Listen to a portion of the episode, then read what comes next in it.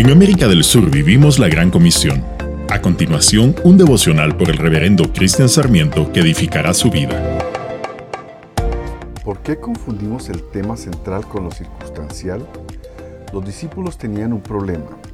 Se habían olvidado de llevar algo de comer y solamente tenían un pan en la barca. Jesús entra en acción y les toca un tema central para la vida de los discípulos. Jesús presenta dos tipos de intenciones, la de los religiosos hipócritas y la de los líderes y gobernantes inescrupulosos. Jesús les advirtió, miren, cuídense de la levadura de los fariseos y de la levadura de Herodes. Los discípulos escucharon, se concentraron en lo circunstancial y no en lo central. Señor, ayúdanos a entender, a atender y a aplicar tus enseñanzas.